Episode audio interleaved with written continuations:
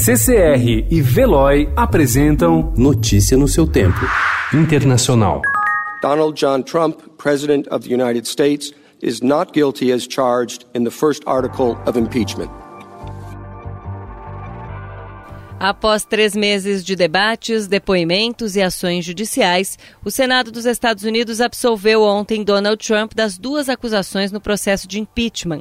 Para destituí-lo, os democratas precisavam de dois terços dos 100 senadores, ou seja, 20 votos de republicanos. Obtiveram apenas um, Mitt Romney, conhecido desafeto de Trump, que votou a favor.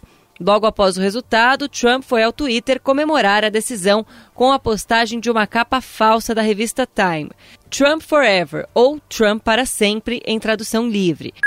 O ministro das Relações Exteriores, Ernesto Araújo, chegou ontem a Washington, nos Estados Unidos, para o lançamento oficial da Aliança Internacional de Liberdade Religiosa. Na prática, o objetivo será monitorar e denunciar abusos e violações à liberdade religiosa pelo mundo. Além do governo brasileiro, participam do evento Estados Unidos, Polônia e Hungria. Em comunicado conjunto, Brasil e Polônia afirmaram ter princípios e valores comuns, como liberdade, democracia e economia de mercado. Também disseram que as duas nações estão comprometidas a trabalhar juntas para fortalecer as suas identidades nacionais.